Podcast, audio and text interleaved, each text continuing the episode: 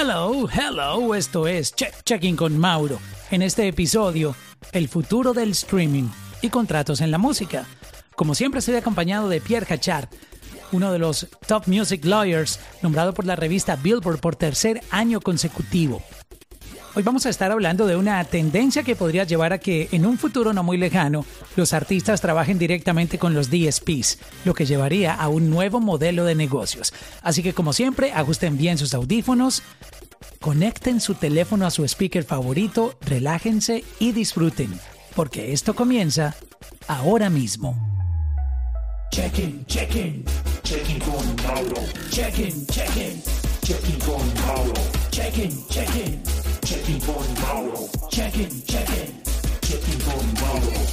Mauro, Mi hermano, felicidades por este nuevo nombramiento. Tercera vez consecutiva, si no estoy mal, que apareces como uno de los music top lawyers en, en Billboard. la tercera vez, Mauro, la verdad, muy honrado, muy, muy agradecido con, con Billboard, con la comunidad musical por nombrarme entre los más destacados de la industria de la música como abogado.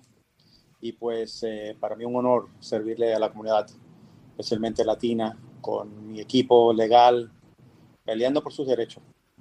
Por los derechos, qué, qué increíble eso. Y ese es el reconocimiento, ¿no? A tu, a tu excelente labor tan profesional y tan ética, ¿no? Que, que te hacen con, con esta tercera vez que, que reconocen. 100%, te- tercera vez eh, consecutivo. La verdad, de un privilegio. Vi la copia ya digital, no me ha llegado la copia física al, al- a la oficina, pero ahí lo estoy esperando. Y el, el equipo entero súper orgulloso de todo el trabajo que hemos hecho este año. ¿Sabes que este año fue un año, bueno, difícil para la industria de la música? Y entonces entramos en un momento crítico para nuestros clientes, Mauro. Y eran momentos donde más nos necesitaban y entramos. Tenemos un departamento de, inmigración que fue, estaba muy activo este año ayudando a los artistas que se quedaron o en el extranjero o dentro de los Estados Unidos y muchos contratos que se daron pendiente y entramos a, a batallar, como dicen.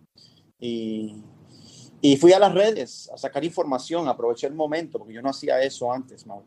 Yo no sacaba información de la industria de la música antes de, de todo esto y pues tomé la oportunidad para sacar eh, nuestras experiencias y conocimiento en los contratos y darle iluminación a muchos que no tenían acceso a toda esa información o a un abogado. Así que es un año muy, muy próspero, la verdad, y, y agradecido con Billboard y con toda la comunidad.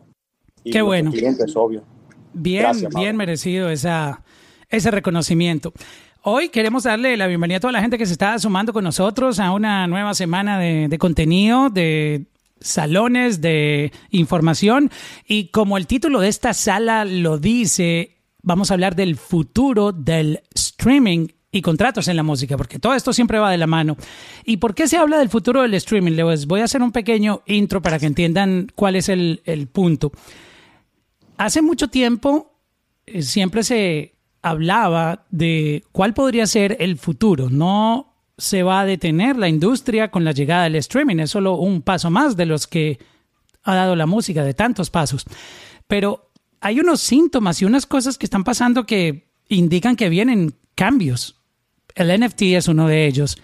De hecho, eh, les quiero anunciar que eh, Mark Cuban, este, Aston Kutcher y otra gente están planeando hacer como una especie de Shark Tank de NFT para, para financiar eh, a través de, un pitch. La gente hace como, échame tu discurso ahí, cuéntame tu elevator pitch y van a buscar financiar proyectos.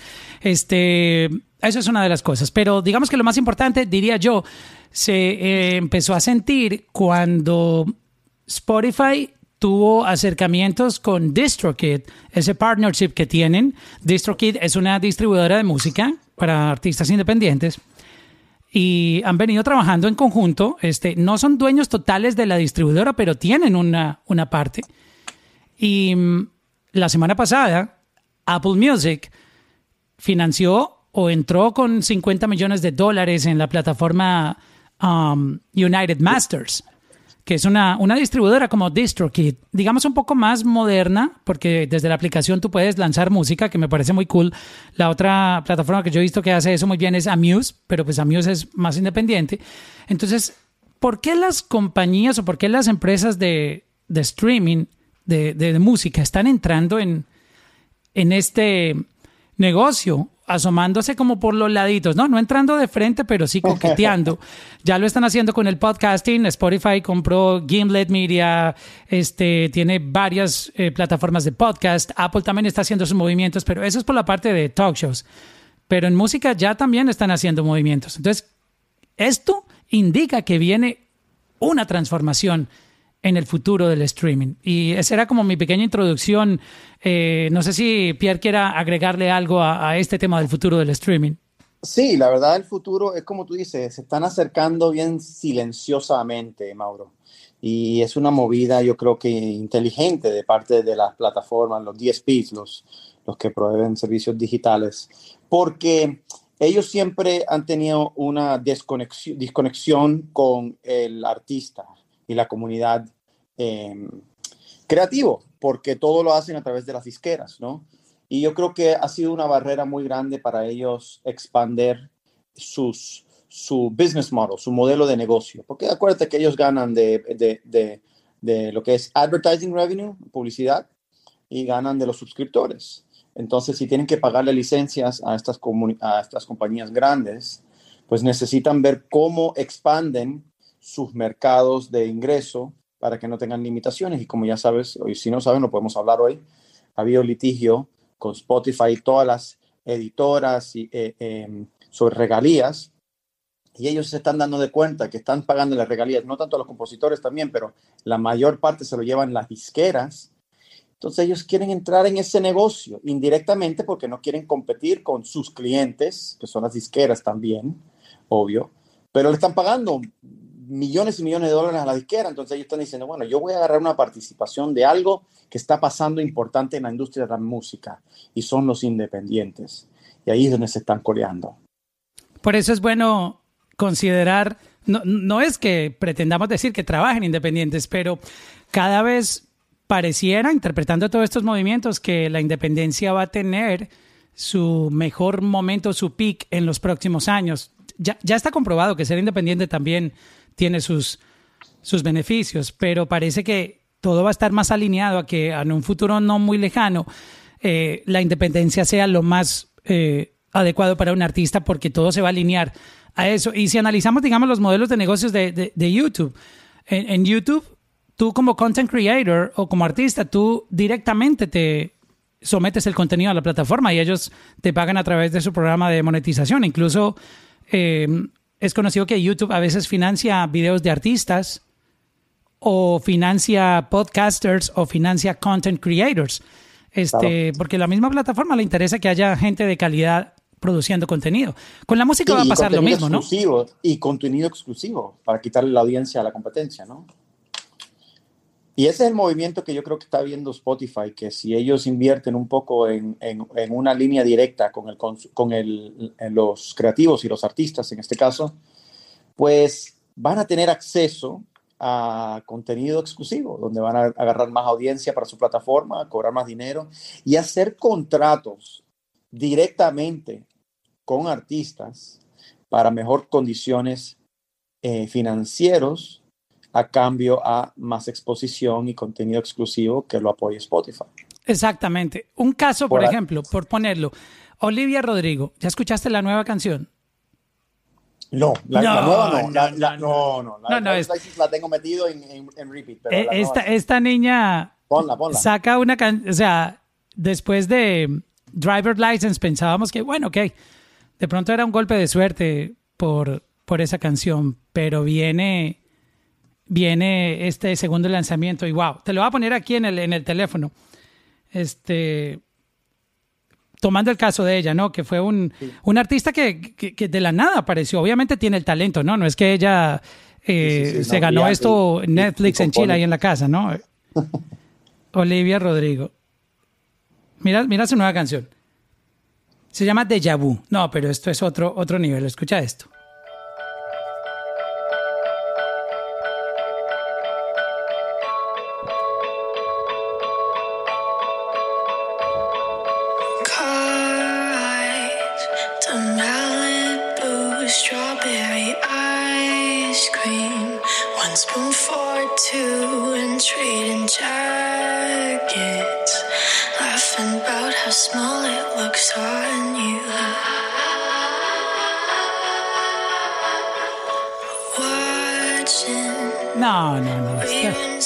Y, y si la adelantábamos, no, no, esta niña vu?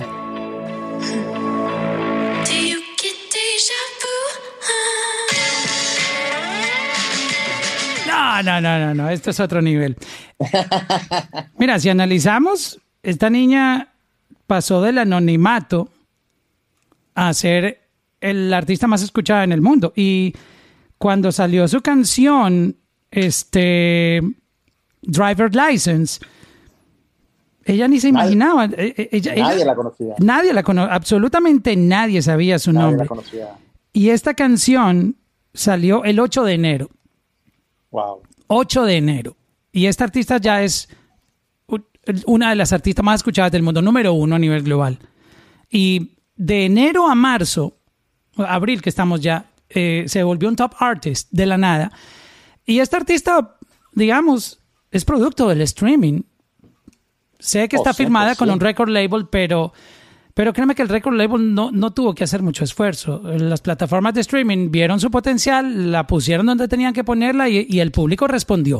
O sea, eh, Sí, sí, también obviamente la canción, las canciones son increíbles, ¿no? Pero mira lo que está pasando, es que eh, eh, es como tú dices, la disquera en, en los viejos tiempos eh, necesitaba su dinero, sus plataformas, sus accesos a distribución.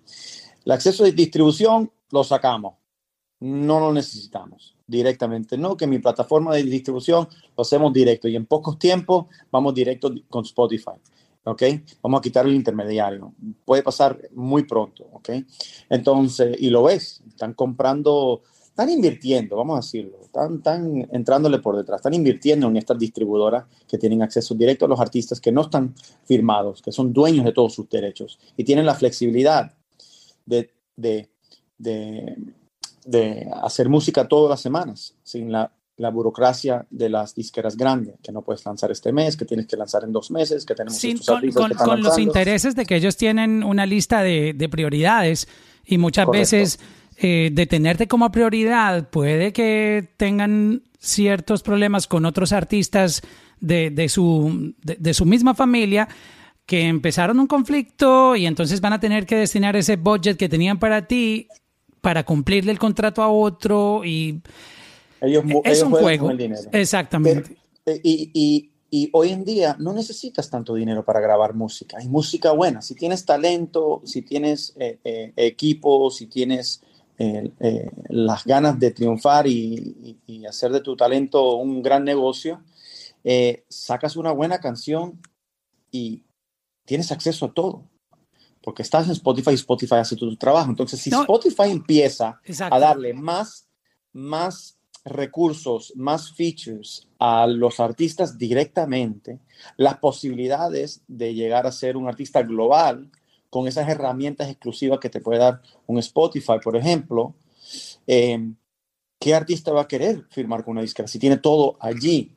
Y, Y- y el a- costo de grabación es muy mínimo.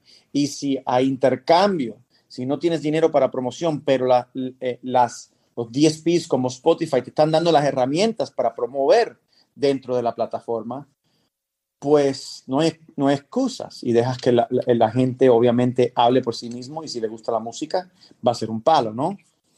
Correcto. Eh, y yo creo que esa es la movida que está pasando. Cuando, cuando vi el anuncio de Apple que metió 50 millones en United Masters, pues desde el 2018 Spotify tenía una inversión, ellos dicen un minimal stake, no se sabe cuánto, en, en DistroKid, que es una distribuidora. Hay mucha gente que distribuye. Tú vas para la aplicación, montas tu música, eh, ahí están los términos de la distribución, y todo el mundo puede montar su música en Apple, en Spotify, en Deezer, en, en YouTube Music, en Amazon, en todas, ¿no?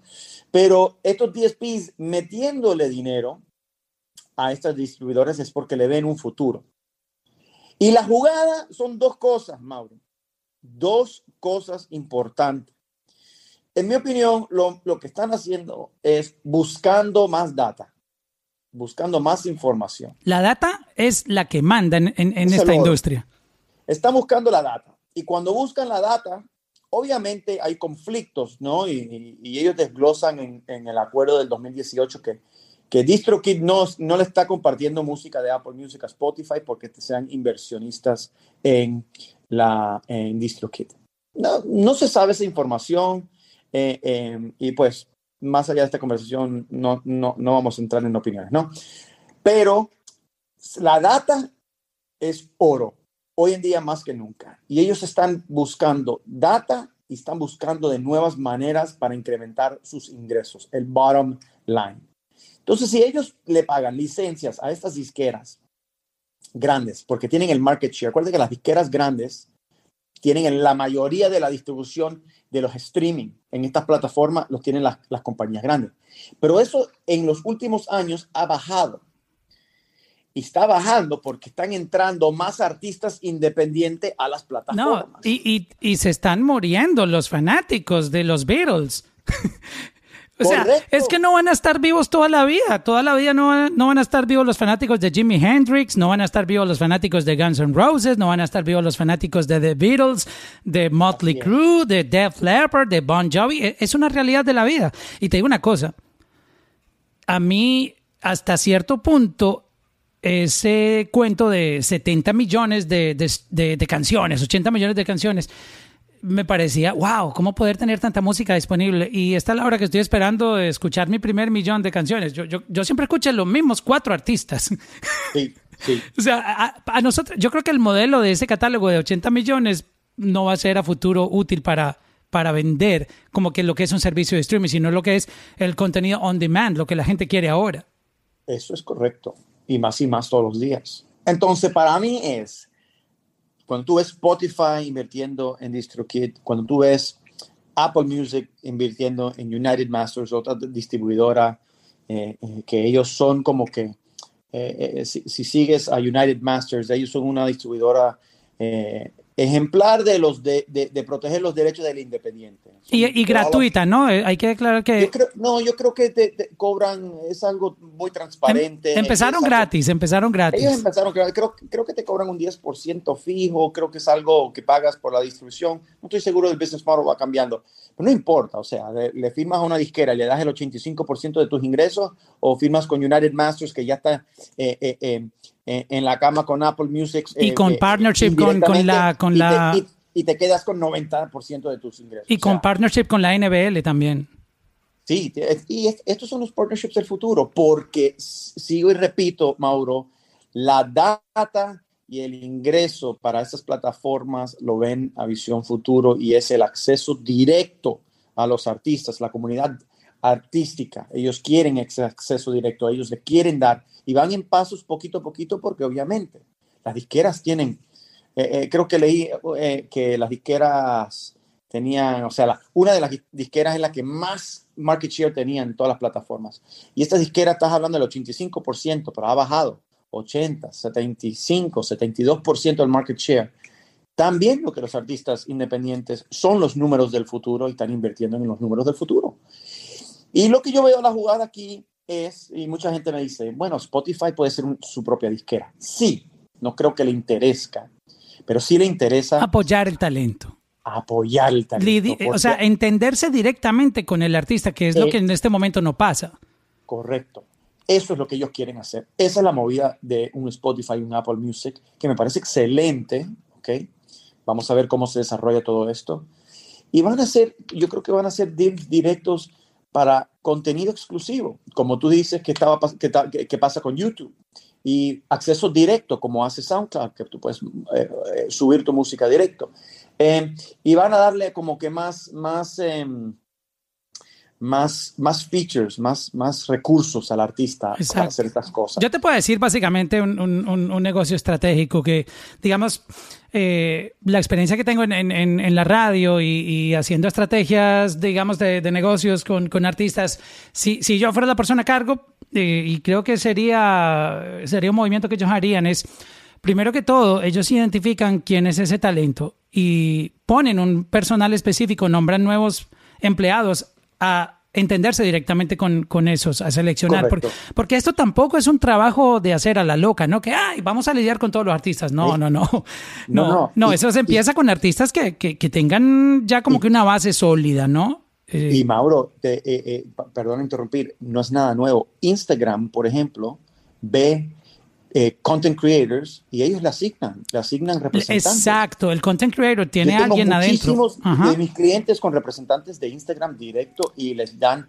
propuestas de marcas, hacen activations, eh, los ayudan con cualquier recurso que necesiten, información, los invitan a seminarios, eh, porque les interesa tener esos artistas que ellos ya ven con la data, que están moviendo fuerte y los apoyan. para Y es que está pasando en este momento. eh, hay, ya sucede, ya hay muchos artistas Sí. que los servicios de streaming, y hablando particularmente de Spotify, que es quien más data comparte, porque uno, uno puede ver quién está viralizado en, en Spotify. Eh, Saber la data de Apple es casi imposible si, si tú no tienes acceso a, a Apple Music for Artists del artista, pero en Spotify tú sí sabes quién la está rompiendo.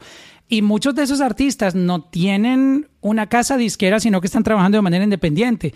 Esto va a llevar lo que, a la estrategia que yo te iba a decir, es que pongan un- unas personas específicas a que atiendan a esos talentos, a esos artistas, les hablen directamente y coordinen con ellos y logren identificar quiénes serían ese roster de artistas que la plataforma va a poner como prioridad de su programación. ¿Y como prioridad en qué sentido? En que la calidad de música que tienen, ellos saben que va a funcionarles a futuro. Y si tú como artista estás, esto ya, ya es para los artistas, si tú, si tú como artista ya tienes 20, 30 canciones que esos servicios de streaming pueden chequear eh, tus demos o, lo que tú estés trabajando antes de lanzar, vas a darle la seguridad de que tú vas a estar en esa lista. Wow, este artista mira todo el material que tiene, con esto podemos tener un par de años de buenos lanzamientos, podemos trabajar con él con los ojos cerrados porque sabemos que tiene calidad de música. O sea, esto es un win and win para, para los artistas y también para la plataforma, porque de una u otra manera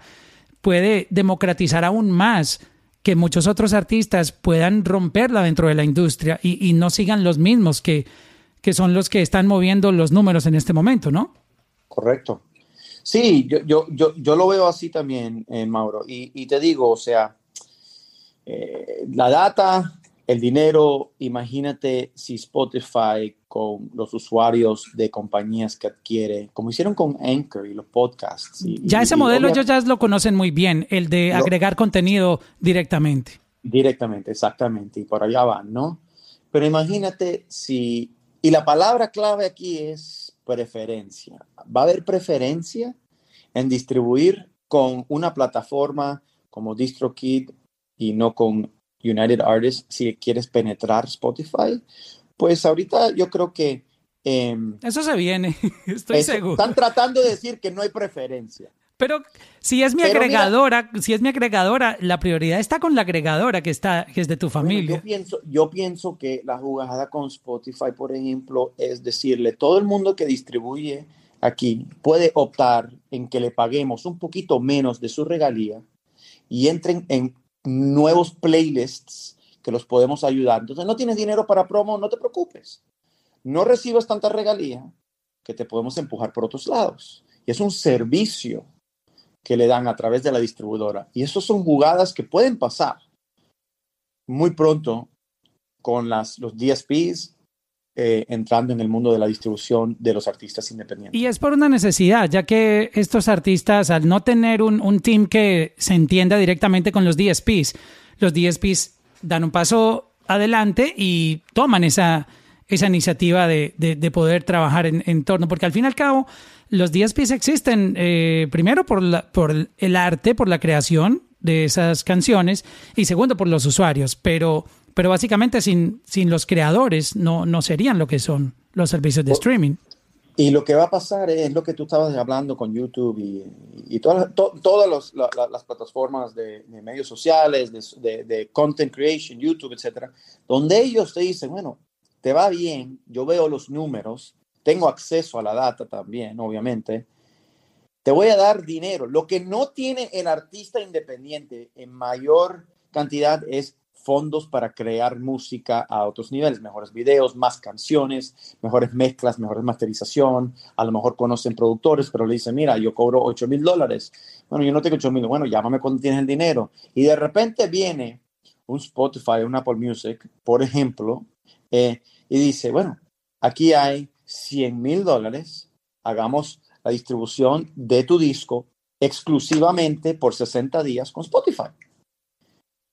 No son la disquera, están apoyando un content creator, se sigue haciendo a, través de la distribuidora y posiblemente sean los recursos que necesitan los que de verdad se están destacando como artistas independientes para lanzarlos a como lo que acabamos de escuchar como de Olivia Rodrigo, que no tengan, que sigan esa operación y sigan esa rueda de contenido, con recursos, con features a través de la distribuidora, donde los DSPs ya tienen un toque como hacen eh, otras plataformas. Exacto. Es una jugada dura. En resumen, tienen que estar los artistas muy en la jugada, como se dice, porque estos movimientos anuncian cambios y hay que estar preparados precisamente para eso. Y creo que, eh, bueno, vital, como siempre, tener música, porque sin música, eh, Sin música no hay nada. no hay nada. O sea, yo creo que un artista en este momento tiene que estar en su momento de creación eh, más importante porque este es el momento de estar preparado para todos los cambios que se vienen, ya que eh, por el momento no hay tanto show, esto sigue aún así como, digamos, en stand-by el tema de los conciertos, pero la parte creativa no puede frenarse porque ese es como tu, eh, tu garantía de que, de que vas a tener esa oportunidad, el contenido. Cuando, cuando tu contenido es de calidad y es bueno, créeme que las puertas se te van a abrir cuando llegue el momento de 100%. mostrarle esa música a la gente correcta. Entonces, Sí. que se vienen cambios, se vienen. O sea, es que eso ya está pasando. Lo que pasa es que no lo oficializan, que es diferente. No, pero es que los artistas eh, tienen que estar al día con lo que está pasando porque son movidas que los puede beneficiar tremendamente. Mira, eh, yo cuando, cuando, cuando TikTok era Musical.ly, por ejemplo, eh, y yo fui para sus oficinas en Los Ángeles, Musical.ly, tenía un departamento latino, eh, y, pero Instagram seguía fuerte, no había Reels, no había IGTV. Y los, los, lo- eh, los clientes me decían, no, es que yo no quiero hacer Musical.ly, que eso es para niños, etc. Los que lo tomaron en serio decían, mira, eh, Musical.ly ahora es TikTok. Vienen con nuevos, con nuevos empujes en los Estados Unidos. Los que tomaron esa oportunidad de entrar en esa plataforma en ese momento, se aprovecharon de el empuje que le estaban dando. Y esos son los que quedaron y están acabando los influencers de TikTok. Son millones, mucho más que Instagram en ciertos casos para lo que es la explotación de la música. Entonces, lo mismo pasa con los DSPs. Tú tienes que estar al día con todos los features, todos los recursos, eh, todos los beneficios que le están dando, eh, eh, la- las herramientas que le están dando a los artistas para aprovechar esos momentos donde ellos quieren empujarlo lo más posible para que pegue esa herramienta. Cuando IGTV empezó, ellos estaban empujando a todos esos crea- creadores para que hagan esos videos verticales cuando nadie quería hacer videos verticales. Y estaban empujando a todos los creadores grandes y les, los ayudaba a crecer. Y cuando me preguntan, "Eh, pero es que ellos no, no, sí te ayudan. Una plataforma te puede ayudar a crecer si tú estás con una buena fanaticada, tienes números eh, importantes de engagement, sean millones o miles, no importa, ellos ven las métricas de diferente manera y empujan un nuevo, una nueva herramienta, como hicieron con IGTV. En los IGTVs por mucho tiempo y en ciertos casos ya están, no sé si lo han visto, monetizando los IGTVs como hace YouTube con advertising. El que esté usando esos features va a beneficiarse. El que esté usando los features de los Reels porque quieren competir con TikTok en Instagram van a beneficiarse. El que use y entienda los beneficios de Spotify y las herramientas que le da artistas y Apple y las herramientas que le da a los artistas y aproveche esos momentos en lanzamiento y cuando estén en beta, van a beneficiarse. Una, yo tengo una, una duda. Si yo fuera artista independiente en este momento y estoy viendo todas estas cosas que, que envían señales de que vienen cambios y tengo mi música, hay artistas que tienen un montón de canciones regadas por ahí, en, con unas con un distribuidor, eh, firmadas por distribución, otras como independiente por TuneCore. Otras con... Hay gente que distribuye como por tres o cuatro, probando, ¿no? ¿Cómo uno ordena ese catálogo y lo prepara para ese momento? Porque hay que estar, digamos, con, con su parte digital muy ordenada porque luego eso te puede traer complicaciones. Y yo he visto casos de artistas que han firmado eh, contratos de distribución y la distribuidora, al ver que ellos son independientes y no tienen como que un team detrás, se van dilatando devolverles la, la música. El artista quiere salirse, pero, pero ellos se encuentran. Tú sabes que ellos sí tienen abogados y tienen toda la, toda la organización corporativa para, para digamos, tratar de, de, de, de, enredarte un poco en ese sentido, porque tú no tienes team, tú no tienes un equipo. Y he visto muchos artistas que han querido tomar su música de nuevo y tomar, control, tomar control sobre ella y, y, y no han podido eh, tengo, conseguir tengo 30 casos. Ah, okay. bueno, no, mi, no, no me lo has dicho, pero, pero, pero sí lo he escuchado bastante. Sí, lo que pasa es que, mira, eh, y especialmente, y, y, y eh, estoy en estas plataformas hablando porque en el mundo latino eh, la información llega tarde, ¿no? Entonces es importante que la audiencia entienda que se tienen que educar antes de entrar en esos contratos, porque en, la en el mundo latino particularmente, si tú no sabes llegar tu música a las plataformas, si tú no sabes de los servicios que te prestan las distribuidoras, si tú no sabes lo que son agregadores y lo que son Spotify for Artists y Apple for Artists y, los recursos que te dan las distribuidoras a través de, de sus plataformas únicas, pues se pueden aprovechar de ti y si no ves los contratos que tú firmas, no todo es lo transparente que te dicen cuando firmas los contratos. La mayoría de los distribuidores grandes que estamos hablando hoy son mes a mes, ¿ok? Tienen un porcentaje pequeño, tú puedes retractar tu, tu música con notificación, pero otros dicen necesito un año de explotación, dos años de explotación, explotación te firman contratos de distribución a largo plazo. Pero esas que ofrecen, yo nunca he entendido qué te ofrece esa gente que te label, amarra. Label services, servicios, servicios de disquera. Bueno, tú no tienes un team pero de yo, marketing. Pero yo nunca, he visto, yo nunca he visto que hagan nada por ningún artista, la verdad. Mira, la mayoría eh, de los artistas con los que yo hablo me dicen, pero yo ni sé qué firmé porque mi carrera nunca cambió, nunca me pusieron en un playlist, nunca... Es la mayoría, es la mayoría. Y ahí es donde viene el equipo y la presión y la relación con la gente. Y algunas veces sí hacen un buen trabajo y te desarrollan, te, te hacen campañas, pero te cobran todo.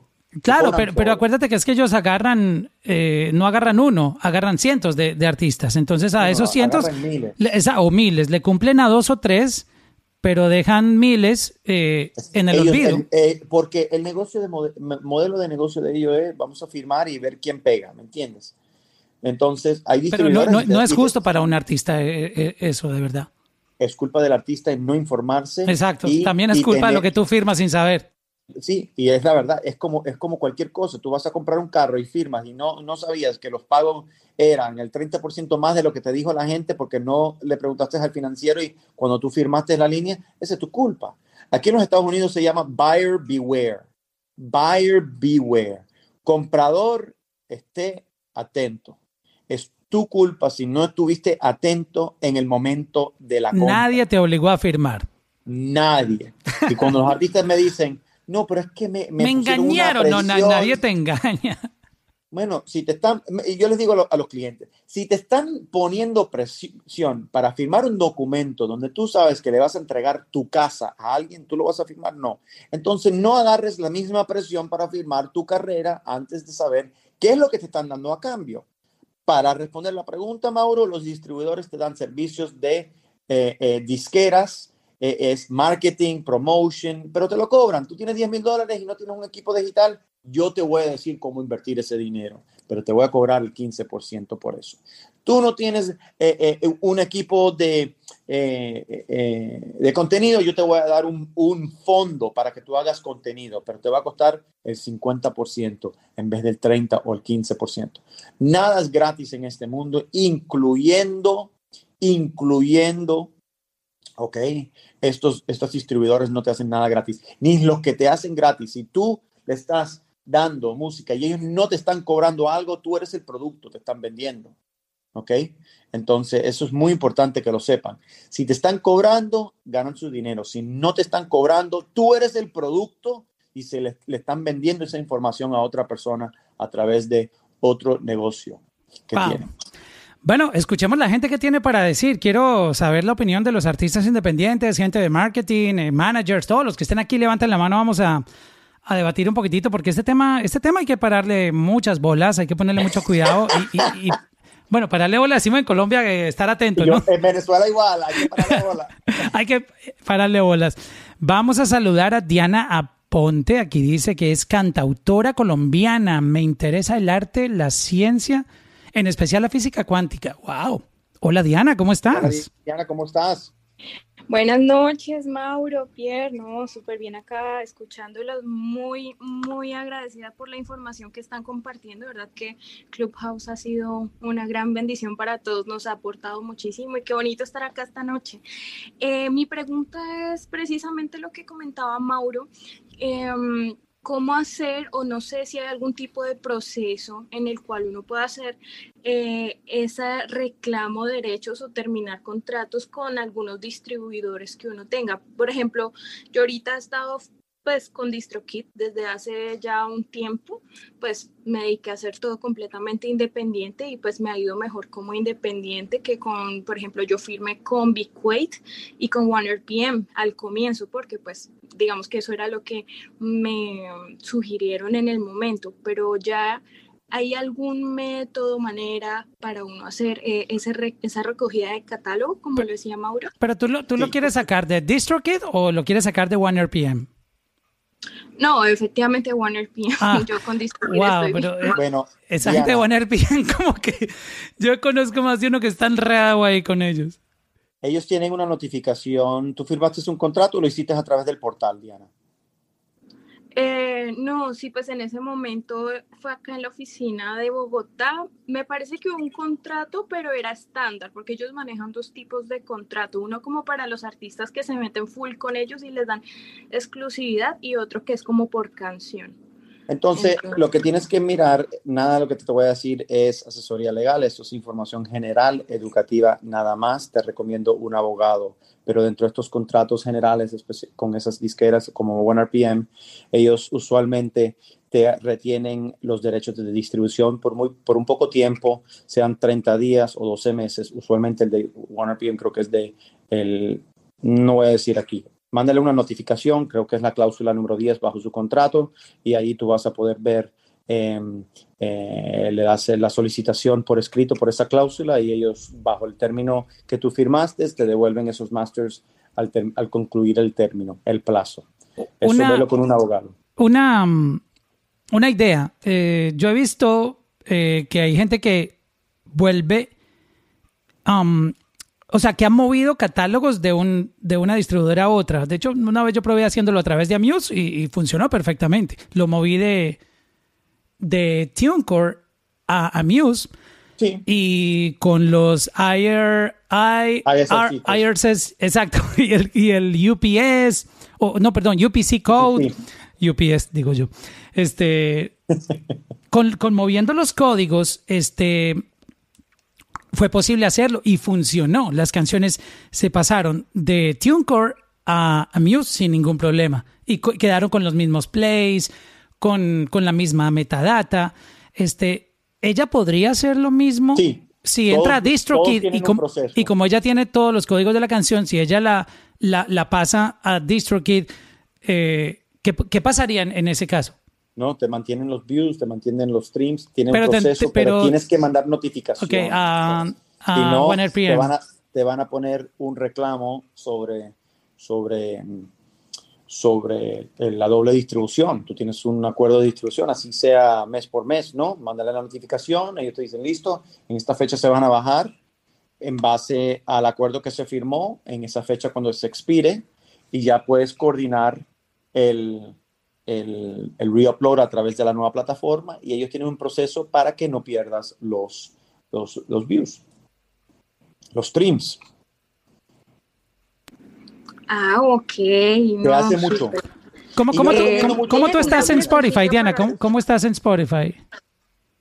Eh, mi Spotify, así tal cual salgo, Diana Ponte. Ahí, Diana, Aponte, así Aponte, tal cual está en mi perfil. Es tenido por dos años quieto, pero me he dedicado completamente a la composición, pero ahorita voy a retomar con lanzamientos y precisamente pues la otra pregunta que les tenía es, eh, ¿alguno de ustedes brinda asesorías ya one on one o en dónde se puede eh, por ejemplo, la información que dan ahorita Spotify, ¿ustedes por dónde se enteran o qué personas están Por chismes. No, mentiras. no, esta es información pública, es información pública. Eso es información pública. En Twitter o... No, esa, este, en internet. Sí, bueno, mira, soy abogado, leo mucho todos los días y eh, una buena, buena, un buen lugar es Billboard. Vete para Billboard todas las mañanas. Eh, todas las mañanas, vete para la, la billboard.com. Business Insider también. Y vas ahí a la sección de noticias y ahí van sacando noticias de todo lo importante de lo que está pasando en la música. Y cualquier cosa, nos mandas ahí un mensaje a Mauro, a mí, y, y, y, te podemos conectar con ciertas sugerencias. ¿Tú, ¿Tú, qué estás buscando? ¿Marketing y, un team? Pues ahorita sí, estoy, estoy, buscando varias, digamos que estoy haciendo las cosas sin afán en este momento. Mira, aquí, aquí está, aquí está Ana de Camaleón, del team de Juanes. Ay, súper. Mira, ahí está la, la, monita que usted ve ahí que, que, que levantó la mano. del, team del team Camaleón. Perfecto. Listo, entonces ahorita lo sigo por Instagram. Y por acá veo también a Carla Cava también que está inaugurando su compañía de, marketing. O sea, que tiene la fotico rosita con la foto en blanco y negro. Hay mucha gente buenísima en marketing, de verdad que te pueden hacer un buen trabajo. Ay, no, pues genial. No encontré la de la rosita. Ahí está, está bajito, ahí dice Carla Cava. Aquí la, ves como, yo la veo en la tercera fila. Por ahí está. Carla. Cava. ah, ya, ya, ya. la, de la fotico, exacto, que el fondo es rosita. Ah, perfecto, listo. Diana, gracias por estar aquí. Gracias, no, Diana. Es verdad por el espacio, muchísimas gracias. Acá encantada y ya lo seguí para seguir escuchando. Gracias. Daniel, bienvenido. Mauro, Pierre, ¿cómo están? Daniel, ¿cómo estás? Aquí siempre firmes con ustedes los lunes, muy contento de que esto se siga haciendo y bueno, vamos a ver qué pasa hoy. Muy bueno hasta ahora. Gracias. ¿Cómo, cómo, cómo ve usted como artista estas noticias de, de Apple y Spotify con este tema de United Masters, DistroKid? No, ya yo lo había visto porque yo tengo un sello pequeño eh, de punk y precisamente estamos haciendo un trabajo, un compilado y una banda se tuvo que bajar, no voy a decir el nombre porque es de las más grandes en, Colombia, se tuvo que bajar porque el DSP estaba presionando para sacar una canción. Entonces, eh, para esos, esas bandas o artistas que, piensan que, bueno, yo voy a firmar con Altafonte o voy a firmar con Fun RPM y esperar a ver qué pasa, no va a pasar nada nunca. Tienes que hacer contenido, tienes que seguir haciendo todo lo que sigues haciendo, es simplemente como un soporte. O sea, ellos son tu nuevo label, eso es todo. Entonces yo creo que como un artista, tú te tienes que enfocar en el, en el contenido 100% todo el día, a toda hora, para que pueda salir bien eh, en todo esto. Pero se viene, eso ya se viene, ya, ya, ya, ya se está viendo, como decía ahorita Pierre eh, y tú Mauro, YouTube ya lo está haciendo, eh, le pagan a los, a los content creators para que hagan videos, para sacar música, para hacer cosas, entonces eso ya se viene pronto. Yo hago eso, yo, yo tengo artistas donde yo les comparto un, una parte, sí, yo les cobro un pedazo y, y, y, y, yo les hago un trabajo de marketing en ese nicho. Que esa es otra cosa que hay que ver. Cuando, tú firmas con One RPM o con cualquier otro, vas a estar en un mar de cosas, en un mar de, de reggaetón, de bachata, de rock, de todo. Entonces, sí, les recomiendo que se nichen. Formas parte, gracias Daniel. Eh, gracias Daniel. Formas parte también de, yo creo que esta industria, Pierre, no sé si tú estés de acuerdo, eh, al artista le toca tomar la iniciativa, no importa, mira, yo lo he visto toda la vida. Eh, artista, les voy a contar, por ejemplo, de, uno, eh, Víctor Manuel, el salsero. Y, bueno, me estoy yendo como muy atrás, pero quiero, quiero compartirles de pronto que esto no es nuevo. Esta manera de trabajar no es que se la están inventando ahora. No, no. J Balvin, bueno, me voy a ir a J Balvin. J Balvin, aún estando con, con Universal Music, él tenía paralelamente su propio promotor, su propia gente manejándole su carrera en Colombia, pero en el tema de marketing, o sea, no se quedaba con el trabajo que le hacía la disquera, sino que además él tomaba acción y lo veía porque tenía promotores en las ciudades más importantes de Colombia, por ejemplo, que ha sido, digamos, el país que, que lo catapultó y, lo ayudó a internacionalizar. Pero aún teniendo el respaldo de, Universal Music, él tenía su propio promotor para Cali, su propio promotor para Bogotá, su propio promotor en Medellín, moviéndole su carrera para él poder sentir que estaba haciendo el trabajo como era, sin confiarse en la disquera, porque la disquera no solamente tiene un artista, tiene muchos. Creo que los artistas tienen que tomar acción y es muy importante para poder que su carrera tome el rumbo que ellos quieren. Sí, y las disqueras, Mauro, apuestan cuando ven que te estás moviendo. Si tú no te mueves como artista, olvídate. Tú puedes estar con la mejor disquera y fracasar porque no hiciste el esfuerzo tú mismo. Todo empieza con el artista. Y si tú trabajas bien y enseñas que estás eh, eh, dedicándote a tu música, sacando música, perfeccionando tu música y empezar a tener éxito, no hay disquera que no te apoye, porque les interesa que a ti te vaya bien, porque así es como ellos ganan dinero. Entonces, es, así estés contento con la disquera o no, si ya estás firmado, obviamente, y, y quieres rescatar esa relación, empieza con tu ética de trabajo. Exactamente. Y mira que soy abogado y peleo esos contratos todos los días. Y, y lo que estoy sintiendo es que viene un, un, futuro muy prometedor para los artistas. Esto a mí me alegra mucho porque creo que cada vez más Sí. se, se despeja el camino para que los artistas puedan trabajar más tranquilos, concentrados en el arte. Creo que eh, la- los DSPs están haciendo el trabajo muy bien en, en construir ese workflow para que los artistas no tengan que estar pensando más en negocio que en el arte, que hoy en día, digamos, es un eh, algo por lo que ellos tienen que enfrentarse todos los días y, y yo los entiendo, porque además el mundo ha cambiado y yo sé que mucha gente critica la manera en que hoy en día se trabaja, pero lo que pasa es que es gente que viene del pasado. Tú sabes que cuando tú hablas con un artista de los 80s y de los 90s, ellos odian social media, ellos odian TikTok, ellos odian todo lo que tenga que ver con lo que ellos, con lo que no hacían en esa época. Ellos solamente les gusta como que las entrevistas en televisión y lanzar un álbum por allá cada dos años, tú sabes, seguir con esa misma manera de trabajar que siempre funcionó, pero el mundo cambió. Llegamos a una nueva generación en donde los artistas no solamente tienen la presión de tener contenido de calidad en cuanto a sus sonidos, sus canciones, sino que si no aparecen en social media o si no tienen engagement en, en, estas plataformas como Instagram, como YouTube, TikTok, Facebook, etcétera, este, tienen que tener números ahí de engagement, pero también tienen que tener números con su música en los DSPs. Es un, es un momento, diría yo, de los más complicados para el arte, para la música, por la presión tan grande que hay detrás de los números. Y si los DSPs, digamos, en un futuro facilitan esta eh, eh, colaboración en conjunto con artistas independientes en un futuro, les estarían componiendo la vida para que ellos puedan concentrarse más en el arte y sentir que tienen ese apoyo de, que su música va a ser escuchada. Sí, yo creo que eso es esencial, Mauro. Yo creo que, yo creo que lo están viendo más y más.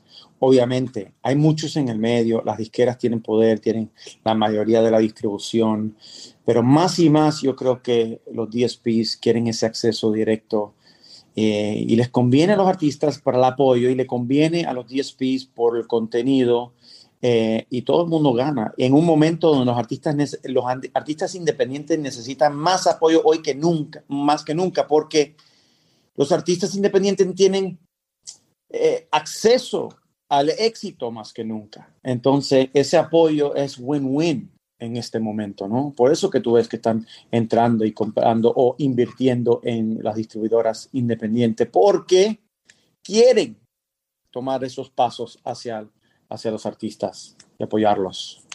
Contabas que tenías un, un montón de casos de, de artistas que están enredados con el tema de, de- de- de su catálogo.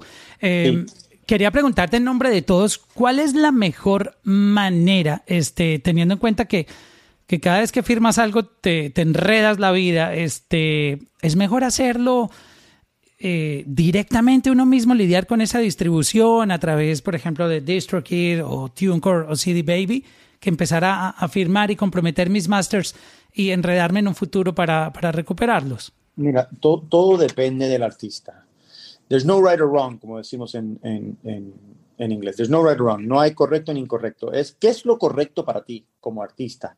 Si es correcto para ti firmar con una distribuidora como The Orchard porque eh, tienes buenas relaciones, tu, equi- tu equipo tiene excelentes eh, relaciones ahí, eh, quieres ver si te dan un contrato discográfico con Sony, es un puente para ti porque te visualizas bajo ese esquema, porque igual siempre van a estar las disqueras, olvídate, ellos siempre sobreviven, adquieren nuevas compañías, ellos se adaptan, unos más rápidos que otros.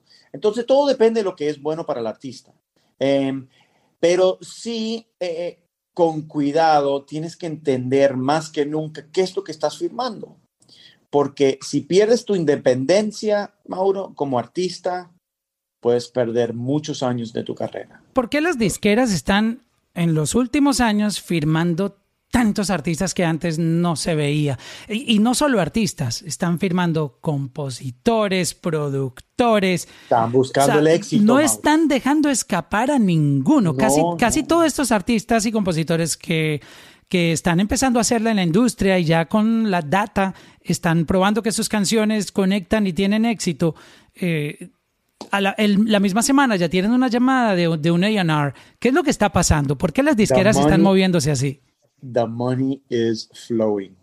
Hay billete y necesitan market share y necesitan buscar el próximo éxito y necesitan quitarle esa creatividad a la competencia y necesitan, necesitan, necesitan porque after at the, the bottom line is market share es una competencia entre disqueras, entre las licencias que negocian con terceros, y están buscando, están buscando el contenido porque lo necesitan, así ganan dinero antes que crezca muy grande y tienen la métrica, tienen la data, la data es lo más importante eh, eh, hoy en día. El A&R se basa más en la data que la creatividad Oye, en estos momentos. Ahora que mencionas ese tema, yo no sé si tú alcanzaste a leer un artículo que hablaba de que eh, el artificial intelligence va a acabar con los A&R. No, es que, es que, estaba leyendo sobre ese artículo que hablaba de que a través de, artificial intelligence va a acabar con el mundo. de, que- de que a través de artificial intelligence van a poder firmar más talentos que nunca porque la manera y el artículo decía esto que los A&R ya son obsoletos para como está en este momento el negocio de la música que básicamente es data y desarrollaron un- un- un- una manera de poder identificar talentos que un humano no va a poder encontrar. Porque tú sabes que el, la- la- el artificial intelligence es más rápido que nuestra mente humana, puede, puede identificar más, más data más rápido que, que los humanos. Entonces decían que ese oficio que hace Leonard desde la parte humana es obsoleto versus esto de, de artificial intelligence. Yo, yo quedé como que, ¿what? ¿Qué futuro nos dos- espera? hay dos aspectos de artificial intelligence. Yo estoy de acuerdo. La artificial eh, eh, eh, la- los números no mienten y los números son rápidos en artificial intelligence y te dice pones este dinero, vas a tener este retorno en base de esto. Y No, se y, puede no, y porque y hoy, se puede hoy- hoy en día tú dices, mira, este artista la va a romper, pero tú lo dices porque lo sientes, porque te gustó algo, pero eh, el artificial intelligence te va a decir con data, mira, este artista va a ser más grande que todos porque mira los números que están pasando aquí, allí, allí, allí, allí, allí, allí. Pero sí te voy a dar la otra, el otro lado de la moneda, porque el- los A&Rs, los A&Rs buenos, si tú eres un artista donde tienes buenas métricas y estás creciendo y el- la disquera ya te identificó como un potencial candidato para firmar con ellos y ya tienen el business model, los números, la financia, eso es como un banco. Te hacen un underwriting, te dicen, esto es lo que te voy a dar, esto es tu regalía o esto es tu net receipts y chao. Lo que pasa es que muchos artistas, y lo veo mucho, lo estoy viendo con un cliente ahorita, que eh, no pueden tomar el próximo paso creativo porque necesitan un A&R para conectarlos y decirle, si te concentras aquí y yo te agarro este artista, yo te agarro estos productores, yo te puedo llegar al próximo nivel y las estrellas se alinean, ese A&R puede hacer una, un- un- un- una persona muy clave en el próximo paso, porque no todo artista con talento tiene dirección. ¿ok? Puedes tener engagement, pero tu engagement se puede multiplicar si tienes dirección. Y la dirección muchas veces, especialmente los más creativos, los más talentosos, pueden ir en 10 diferentes avenidas, que no es necesariamente bueno porque pierdes identidad. En ese aspecto, todavía el Artificial Intelligence no te puede conectar esos esas estrellas. Pero sí puede hacer el, el, eh, el Eh, el reclutamiento. Pero automáticamente. sí te puede pasar la lista de, de los que son. No, es que ya está pasando. Ellos tienen toda la información de la data de todos los, cha- los, cha- lo- lo- lo- lo- lo- los artistas eh, que están en el underground corriendo. Eso- y le caen esos A&Rs, hey, soy de esta disquera. Eh, ¿Cuándo nos podemos reunir? ¿Cuándo podemos hablar? Hacemos un Zoom. Eso es todos los días, pero es en base de data. Perfecto. Vamos con otra ronda de preguntas legales que tengan. No necesariamente tiene que ver con este tema del futuro del streaming. Si tienen alguna pregunta este, eh, legal que tenga que ver con, con sus carreras, aprovechen que Pierre, eh, por tercera vez, es nombrado eh, uno de los top music lawyers de la revista Billboard. Entonces, aprovechen porque las consultas son caras, pero aquí son gratis. Mentira, yo aquí haciéndote publicidad que es caro, mentiras, es, es una broma, pero, pero obviamente hay, hay que aprovechar el, el conocimiento del talento que tiene Pierre. Si tienen alguna inquietud, levanten la manito y Sí, ya que estamos hablando de distribución. ya que estamos hablando, aprovechen. Creo que acaba de pasar aquí un talento, este Nino Rubirosa. ¿Cómo estás, mi amigo? ¿Cómo estás, Maro? ¿Cómo estás? Pierre? Bien, Ni- Hola, Nino Nino. es tremendo talento, Pierre, y a la Sí. audiencia. Es un Nino, talentazo. Cuéntame. So, una pregunta. So, um, ahora los artistas podemos hacer proyectos directamente con los Spotify o Apple exclusivo o cómo es? No, en este momento no, no creo que ese feature eh, está vigente. Lo que están haciendo, están invirtiendo en distribuidoras que, que, eh, que tú puedes firmar con estas distribuidoras y te dan acceso a Spotify. Lo que se está especulando es que obviamente hay una jugada ahí para que ellos empiecen a darle más herramientas directamente al artista, ¿no? Tienen programas, ¿no? Spotify tiene Radar, que es un programa durísimo para apoyar talentos nuevos, por ejemplo. Sí, tiene, claro, 100%. Y bueno, y, y, o, el- yo creo que el, el Spotify for, for Artists es una herramienta muy, muy buena y por ahí puedes hacer, obviamente, los pitches, etcétera. Pero mira, fíjate que eh, eh, recientemente lanzaron lo que se llama Loud Clear. No sé si tú has visto eso, Mauro. No, cuéntame. So, Loud Clear es básicamente, eh, en Spotify lanzó una página donde están compartiendo información para abrir conversaciones directamente con la comunidad creativa. Duro. Y Nino, Nino, lo debes de ver, es Loud Clear eh, eh, eh, y es de Spotify y empiezan a, a compartir cómo es que están pagando, por qué la data que ellos tienen no es necesariamente lo que la gente cree.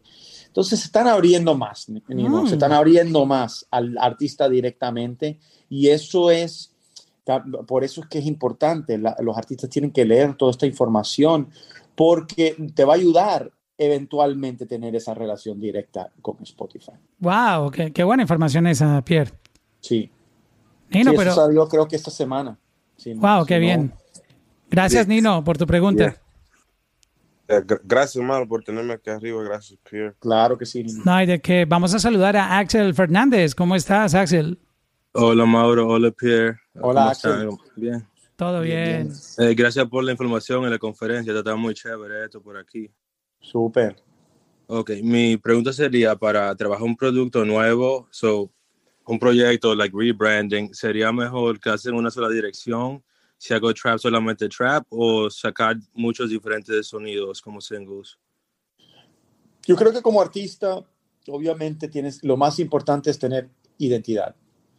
Esa identidad, el enfoque de la identidad se puede eh, transcend, tra- eh, eh, Mauro, lo estoy diciendo bien. Tra- eh, trascender.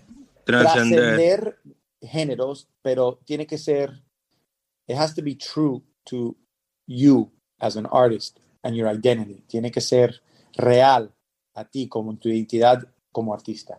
Y todo es preferencia, no hay reglas, obviamente. Tú puedes ser un artista trap y meterle un trap, un trap urbano, un trap eh, eh, junto a un artista pop. No hay, en verdad no hay reglas. Lo que sí que una cosa es el género y otra cosa es la identidad. Si tú eres un artista con identidad y enfocas esa identidad lo puedes adaptar en cualquier género, siempre va a ser un éxito. Como hacen todos los grandes eh, eh, eh, en, en, todos los géneros, pop, urbano, tropical. Si tienes identidad, te montan en cualquier canción. Y yo creo que eso es el enfoque que pierden los artistas y por eso que nunca rompen a nivel internacional, porque nunca consiguieron esa identidad y se mantuvieron con esa identidad. Mira, te voy a contar un, una historia que me acordé de, Luis Fonsi eh, en un podcast que tuve con él en la música. Luis Fonsi, la primera vez que él, un record label lo llamó, imagínate eso, que a ti te llame un major record label para firmarte como artista. Él, él eh, de hecho, tenía un carrito ahí, medio chatarrita, ya casi, tú sabes, para, para la basura. Y, Yeah. y recibe esa llamada de un record label. Y el wow, por fin mi gran oportunidad, un record label me va a firmar. Cuando estaba en la reunión le dicen, pero es que queremos que tú seas como un Jerry Rivera. Como salsa, romántica, sí. Tú, tú, tú, tú tienes que ser como así, eh, eh, esa identidad de salsa, romántica. Y él no se sentía cómodo con la salsa. Y adivinen qué pasó. Dijo que no. A su primer record deal le dijo que no, porque su convicción estaba que su sonido era más RB, pop, por ese lado eh, de la música. Con la salsa no se sentía cómodo y no sentía que fuera a dar lo mejor en ese género. So, para resumírtelo, dijo que no y pues mira dónde está. Y creo que tomó la decisión correcta porque tomó el Yeah. camino que era. Mauro, you have to be true to yourself. El consumidor, el consumidor sabe lo que es real y lo que es fabricado. El consumidor lo sabe, lo siente. Y, y si no eres, if you're not true to your identity, true to yourself, de lo que tú eres y lo que quieres hacer, eh, te puedes perder. Y otra pregunta para ustedes, Mauro Pierre. Eh, ¿Sería buena idea sacar EPs o sacar singles? ¿Cuál, cuál es mejor en streaming? ¿Cuál está funcionando más? Mira, eh, eso es una preferencia de estrategia personal. Si yo estuviera comenzando en este momento, yo hiciera una estrategia personalmente de lo que veo. Un stream tras otro stream, eh, un single tras otro single, tras otro single, después compilarlo con un EP y en seis meses tener cuatro sencillos y en el mes seis agregarle tres sencillos más a ese y hacer un EP de siete canciones. Y ya en siete meses tienes siete canciones con una estrategia de sencillo, una estrategia de un EP al final de eso, y tienes contenido de lo que yo me gusta llamarlo el waterfall effect. Sa- ¿Sabes? primera- Otra estrategia buena, sacar EPs que son como una especie de serie, que el uno conecta con el otro. Es como coger un álbum y hacerle split en cuatro. Hay, hay unos, hay algunos álbumes que tienen un vibe que comienza en enamoramiento, luego viene el sufrimiento, como que la ruptura, y luego la resurrección de, de, de, todo eso, que tú te levantas, eh, la historia que cuenta el álbum.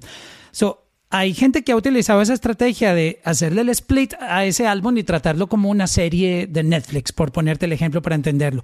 Entonces, primero lanzan ese EP que viene como que con las cuatro canciones que son de, de despecho, por ponerte un ejemplo. Y luego pasa al momento en que vuelve y se enamora, o al momento que está soltero. So, le vas dando como que un- un- una conexión a cada uno de esos EPs y puedes tener a la gente, tus fans, conectados con, con una estrategia. Y he visto campañas así que han sido súper cool porque hasta los videos tienen eh, conexión el uno con el otro y te va generando como que ese engagement. Dices, wow, vamos a ver qué viene Wow, con el próximo álbum. So, es básicamente haz lo que quieras. Lo que, eh, si tienes bastante música, suéltala. Claro, lo, lo que sí te voy a decir es que si paras de lanzar música, pierdes momento, porque la segunda canción te va a ayudar a incrementar la audiencia de la primera canción. Mira, Olivia Rodrigo lanzó en enero y ya, ya sacó otra.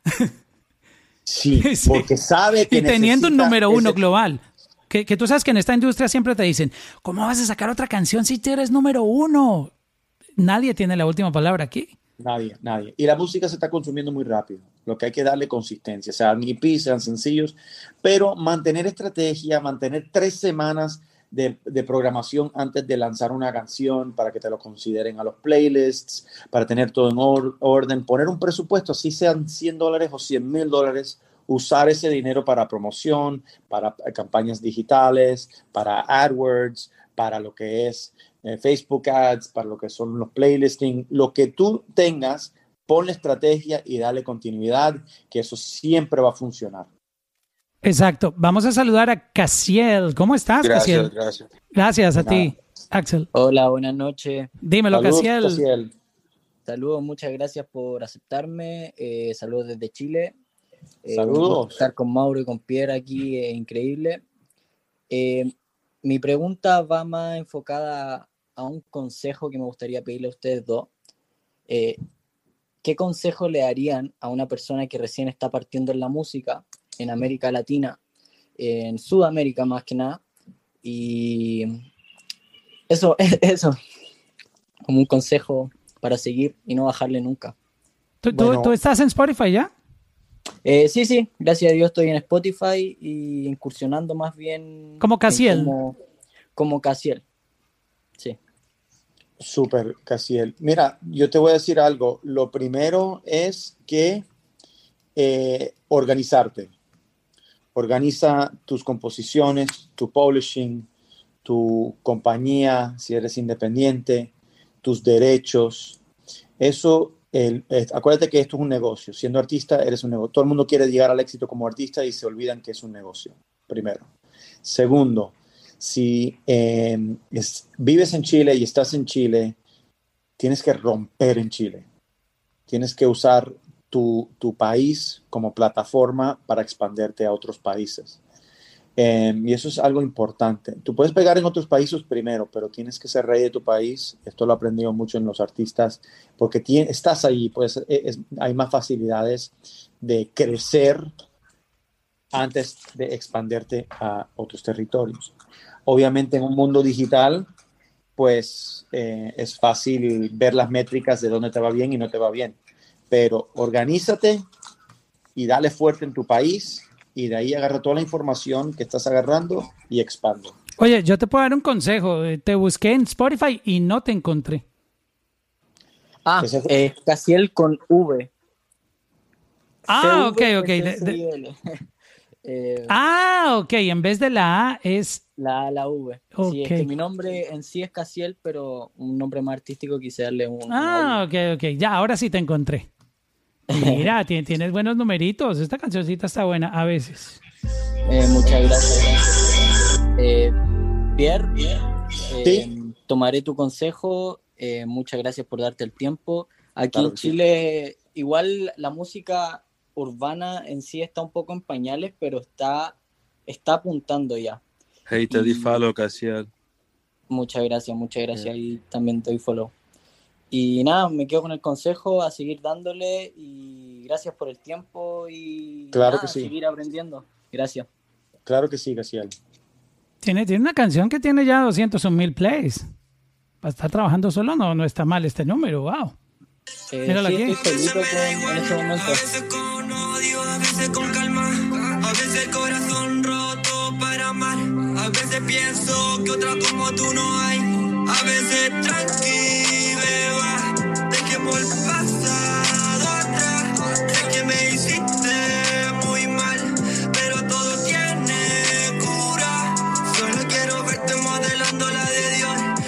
No suena mal, me gusta Está esto. bien. Oye, Muy Chile, bien. Chile, Muy bien. Muchas gracias. Chile muchas es una gracias. plaza dura, aprovechala. Tú no sabes, Oye, tú no sabes, está- todos estos artistas aquí en Estados Unidos lo que darían por estar pegados en Chile, parcero. Póngase pilas. Sí, de acuerdo, Mauro. Muchas gracias de corazón y sí, en eso no estamos, me estoy desenfocando, o sea, desenvolviendo en esto, en este momento acá en Chile. Estoy trabajando duro, duro, duro, duro, sin bajarle porque decidí que esto quiero para mi vida hace un par de años. Así que gracias por el tiempo, gracias por los consejos y, y nada. Bendiciones a todos y buenas vibras. Gracias. Igual, igual. Ya, rómpala allá en Chile, hermano, porque de verdad que es un- una plaza Sí, dura. bueno. Bueno, vamos con, con la última preguntita. Tenemos aquí a Felipe, vamos con Randu y creo que entró alguien más y ya nos vamos. Eh, Felipe, bienvenido. Buenas noches, Mauro. Buenas noches. Qué placer estar aquí con ustedes. No, hermano, el placer Saludos, es nuestro. Felipe. Una admiración muy grande. Eh, bueno, mi pregunta va a ser muy específica y rápida para no quitarles mucho más tiempo. Yo les quería preguntar sobre cómo va a afectar o qué nuevas formas como de negocio en el mundo de la, de la música van a, van a traer esas inversiones como en catálogos de, de artistas que están haciendo ese hipnosis, hipnosis song, si no estoy mal, si se pronuncia así, y que están como invirtiendo en catálogos como de Shakira y, y todo eso ha, ha traído como una revolución. Porque no sé si tiene que ver con el streaming directamente, pero se ha hablado que ha sido como unas inversiones muy grandes, como que prácticamente es como invertir en acciones o en empresas, pero esta vez en música. Sí. Eh, bueno, hay dos, hay dos aspectos del catálogo, ¿no? Lo que es el publishing y lo que son los masters, ¿no? Con, con- yo, yo creo que con, con Shakira Sí. se vendió el publishing, ¿no? Y fue por mucho dinero. Y también los masters. Bob Dylan eh, también acaba de, de- de, vender su catálogo de publishing. Es una, es una función de querer el dinero ahora o, querer el dinero en el futuro. Eso es como ganarse la lotería y decir, tú quieres 300 millones de dólares ahorita o tú quieres 400 millones de dólares en los próximos 30 años. ¿Cómo tú quieres tu dinero? Y básicamente es una matemática, se hace una un, un- un underwriting y el artista o el compositor o la disquera que está vendiendo el catálogo, dependiendo de los derechos, dice, yo prefiero venderlo ahorita y hacer un cash out que seguir recibiendo mis regalías, porque sí hay una proyección que regalías suben en ciertos aspectos y sí hay una proyección que bajan en ciertos aspectos. Entonces, ya en la mayoría de la música eh, genera dinero al lanzarse cuando tiene éxito. Después se disminuye. Pero hay nuevas formas de monetizarlo con la tecnología, entonces te va agregando el potencial de ganarle dinero, como el streaming le está empezando a agregar más a la licencia mecánica a través del streaming para los compositores, cosa que dependían mucho de las radios de, para pagar esas regalías. Hoy en día, pues, eh, estamos empezando a ver un poquito de futuro en la que es esa regalía para compositores a través del streaming y, y la incrementación de la tasa de regalía que se está peleando todos los días para que le incrementen a los compositores. Entonces, todo eso es un factor y compañías pagan mucho dinero porque ellos están en el negocio de buscar eh, catálogo y ganarle a los 30 años, como las hipotecas, en vez de a los 5 años. Y bueno, es una preferencia. Yo, yo aquí represento muchos artistas y compositores que quieren vender sus catálogos. Y nosotros hablamos con eh, eh, fondos de equity de, de- que, mm, invierten en estos catálogos, en con editoras grandes que están buscando catálogos, compañías que lo único que hacen es comprar catálogo y ellos ah, los revenden en el mercado eh, eh, a un futuro o se quedan administrándolo y ganan su porcentaje sobre tiempo. Es un negocio completamente diferente. Si estás familiarizado como cómo se, se venden las hipotecas cuando tú cierras una casa, es muy similar. Cierras una hipoteca, el banco te prestó el dinero y a los dos días le vendieron esa hipoteca a otra persona y esa, a esa compañía. Esa compañía agarró un millón de hipotecas y los agarraron y lo vendieron en el mercado libre o en la bolsa de valor a través de equity funds.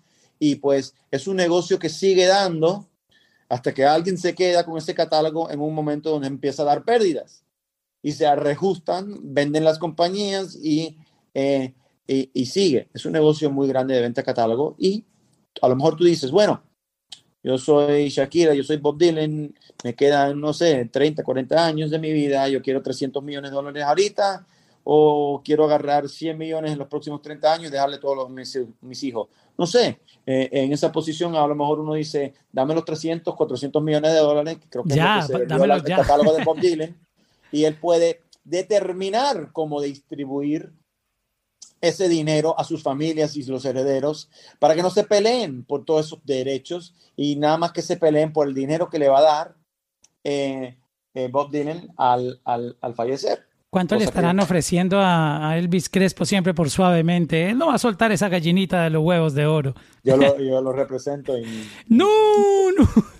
O a Jay Álvarez, me, me cuenta también que le vienen ofreciendo todo el tiempo por la pregunta. Esa canción, eh, por eso es bueno hacer clásicos, esas canciones que se quedan para toda la vida, porque él dice que esa es su disquera, esa canción. Es que, es que una canción te cambia tu carrera y ese es el waterfall effect. Con una canción, eso te ayuda a que cuando lanzas música nueva, esa audiencia sigue buscando tu nueva música. Exacto. Tenemos a Randú. Buenas noches, Randú.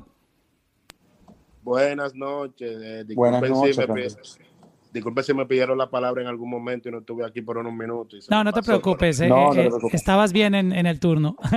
Ok, ok, perfecto.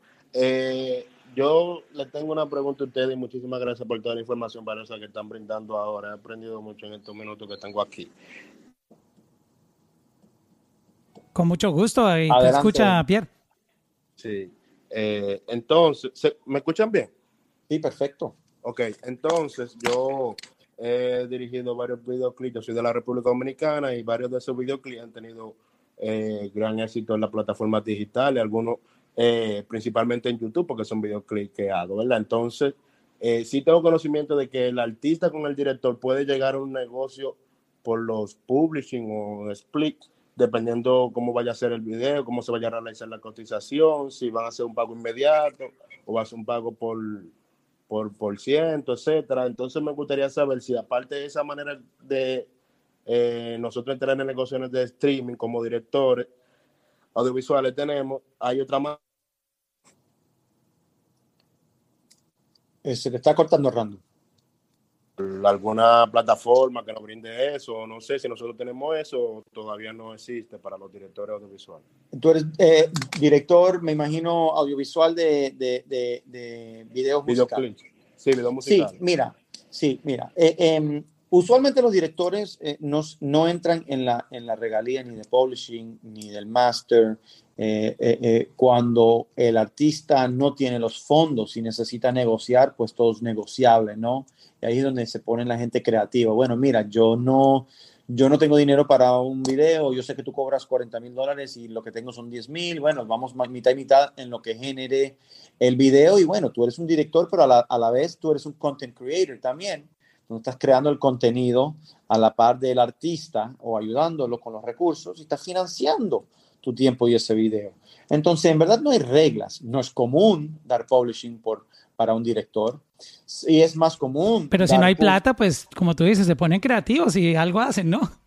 Sí, todo es negociable, Randu, especialmente entre el mundo de los in- del- independientes. Entonces, eso es lo bello. Eh, el, el negocio está en la colaboración. Mira, tú tienes algo que yo necesito, yo tengo algo que tú necesitas, colaboremos. Oye, Pierre, ¿y cómo, cómo, cómo le pagarían en el video? Porque eso serían, no está relacionado todo, con... todo lo que genera eh, YouTube. Ah, si ok, hay- ok. No con si- si Spotify un ni Apple Music. Eh, no, entonces eso es otra cosa. Si vas a e- entrar en lo que es lo que está generando también la, la grabación en Spotify y Apple Music, pues ahora estás actuando como disquera. Entonces estás financiando algo a intercambio. No es común. eh, eh, eh, directores de alto nivel eh, son como mezcladores de alto nivel. Pueden pedir un porcentaje pequeño a mezcladores, porque los productores tienen puntos, pero los mezcladores, los que mezclan las canciones y los que masterizan en algunas circunstancias, le dan uno, dos puntos, tres puntos. Eh, pero así negociar para el publishing, eso, eso es algo entre un partido y otro, cuando uno tiene una cosa que el otro necesita y pues todo es negociable, ¿no? Pero en este caso, es. en este caso de Randú, eh, digamos, si él lo hace negociando por YouTube, ¿cómo él Sí. puede Dos estar maneras. seguro de, de que, de que le están pagando lo correcto? Dos maneras. eh, obviamente, bueno, depende a, a qué plataforma lo van a subir, pero a través, si tienes eh, un porcentaje, de, depende del derecho, el derecho se colecta a través de organizaciones con Content ID para lo que es el publishing o a través del mismo canal que esté monetizando la parte au- audiovisual y el third party gen- uh, generated content. Eso lo tienes que organizar, debes ir a un abogado, y esto organizan rápido, te registran la música y hacen cartas de direcciones para los que necesitan carta de dirección y el que esté encargado de recibir ese dinero al canal del artista o la editora que administre tu porcentaje, pues ellos van a recolectar los dineros de, esa, de ese audio- audiovisual si es que estás llegando a ese tipo de acuerdo. Pero sí lo tienes que organizar bien porque si no vas a perder el dinero y vas a tener un pleito con un amigo. Y de última tenemos la pregunta de Faira Castro. Faira, bienvenida. Saludos, Muchas Faina. gracias, Mauro y Pierre, por toda la información. Buenísimo, estamos aprendiendo. Bueno, yo tengo una agencia de relaciones públicas, trabajo con algunos cantantes y mi pregunta específica sería ustedes, de acuerdo a su experiencia, ¿cuáles creen que serían esas estrategias de promoción y marketing que podemos hacer para ayudar al artista? Y si el enfoque debe ser tal vez, eh, como lo era hace, hace muchos años y todavía se hace, llegar a la radio o mejor... eh, mirar y, distribuir ese presupuesto que ellos tienen para llegar a las plataformas de streaming. Muchas gracias. Yo, gracias por la pregunta, buenísima pregunta, Faira. Si yo estuviera en marketing y publicidad, lo más importante, obviamente depende del género, pero hay páginas que se dedican a diseminar informaciones y estrategias con otros influencers para sacar los lanzamientos adelante. Te digo, eh, eh, en el, eh, hay, hay muchos que tienen millones de seguidores que con un post o con un, un- un- una historia te dan mucho más alcance que un press release, que un canal tradicional de televisión, que un canal tradicional de la radio. Todo la radio es importante, la televisión es importante, pero en, ahorita si tú me preguntas a dónde yo pongo mi billete eh, en, en una estrategia de marketing o de publicidad, son en páginas que de verdad tienen influencia sobre los géneros donde el artista que esté representando necesita exposición. De acuerdo. Que, que llegan a ese niche. Punto. Claro, porque tú sales a veces en, en televisión y ese programa lo ven personas que ni siquiera oyen música. Correcto. Porque está como para en horario familiar de amas de casa y, y- y- y no es ni siquiera el target. Pero cuando tú sales en una página de esas que se dedican a cubrir música y sobre todo el tipo de música que tú haces, obviamente el impacto que tiene es directo a- a- al fan base que tú necesitas llegar. 100%. Muchas gracias por la información. ¿Y, y tú dónde estás, Faira? ¿En qué país? Estoy en Miami, soy de Colombia, pero estoy Ah, en ok. Miami. Pero un centro específico porque trabajo es con artistas de música cristiana. Y como ustedes Oh. mencionaban que los latinos estamos un poco atrasados, imagínense los latinos, pero dentro de la música cristiana están muy Wow, atrasados. y con tanto público que tienen, porque tú Te voy a es- decir es- algo, Paira, están en increíble mercado para exacto, que sepas. de los mejores que hay. de los mejores. Y si hay artistas Llenan cristianos o estadios, conocen Pierre. artistas cristianos aquí o quieren empezar en ese mundo, comuníquense con Faira. Faira, te digo la verdad, yo, yo he representado artistas cristianos. eh, hay muchos productores y artistas que están en el mundo que tú ni sabes, te lo digo. Es un mundo eh, muy, bueno, por, por no tener mejor eh, nombre, es un mundo bien sagrado, ¿no? Es bien niche, eh, eh, pero tiene un mercado súper Masivo, poderoso masivo. súper, súper poderoso. Puedes tener un exitazo y tener mucho éxito con música cristiana. Y hay páginas, hay páginas, hay influencers, hay todo lo que te acabo de Aquí en decir. Miami hay emisoras, Faira, emisoras. Claro. He visto páginas de en, en cuentas en Instagram dedicadas a eso. Ahí sí te digo que tienes que mezclar un poco más con, con- con los aspectos tradicionales de marketing y de, y de, y de publicidad. Pero igual, no- eh, eh, digital, mira, hoy en día le llegas a todo el mundo más eficientemente. Excelente, muchas gracias por los consejos. Super Faira. Faira, muchísimas gracias. Este, wow, no, ese mercado es es durísimo. Oh, o it's- sea, it's y super powerful. llenan estadios, Pierre, estadios Hey. de fútbol. Las convenciones son Yeah. increíbles. Yo he representado artistas cristianos. Es un mundo durísimo. Exactamente. Bueno, hemos llegado al final. Ya no abusamos más de, del tiempo de ustedes ni, ni del de Pierre. No, no, este, de nuevo, eh, felicidades, Pierre, por esta nombración, por este nombramiento, más bien, este, en, Gracias, en Billboard. Eh, es increíble, tercer año consecutivo, este, un reconocimiento a tu gran trabajo. De verdad que yo me siento muy orgulloso de, de poder este, estar en equipo contigo eh, Gracias, en, estos rooms y, y me da mucho orgullo ver, ver cómo, cómo el reconocimiento te, te acompaña siempre por esa labor tan bonita que haces. Gracias, Mauricio. La verdad, muy, muy, muy contento con esa nombrada por tercera vez. Y testamento que si haces bien y representas a tus clientes como, como todo el mundo debe hacer, pues eso tiene su recompensa. Muchas veces uno trabaja duro, ayuda en este mundo artístico. Mira, veo managers ayudan artistas, después se quedan sin el artista, el artista se va con otro, etcétera, etcétera. Pero si uno trabaja éticamente, profesionalmente, responsablemente, con mucha inteligencia y mucha educación, puede llegar muy lejos en esta industria. Exactamente. Entonces, nada, en nombre de todos aquí te felicitamos y estaremos el próximo lunes a las 8 de la noche con más temas de interés. Esto está cambiando todo el tiempo, hay muchas noticias que van llegando, por eso hay que estar siempre como al día de, de lo que está pasando en esta industria porque camarón que se duerme se lo lleva la corriente. Sí, Mauro. Buenas noches a todo el mundo y gracias por escucharnos. Muchas gracias a todos. Gracias, este, Ya saben, esto está disponible en podcast. Lo vamos a poner también en, en YouTube y en social media, compartir los clips de eh, los teasers y también en, en podcast, en todas las plataformas por si lo quieren repetir luego, mandárselo a algún amigo para que se enteren de lo que pasó aquí. Con Mauro. Check-in, check-in, check-in con Mauro. Check-in, check-in, check-in con Mauro. Check-in, check-in, check-in con Mauro.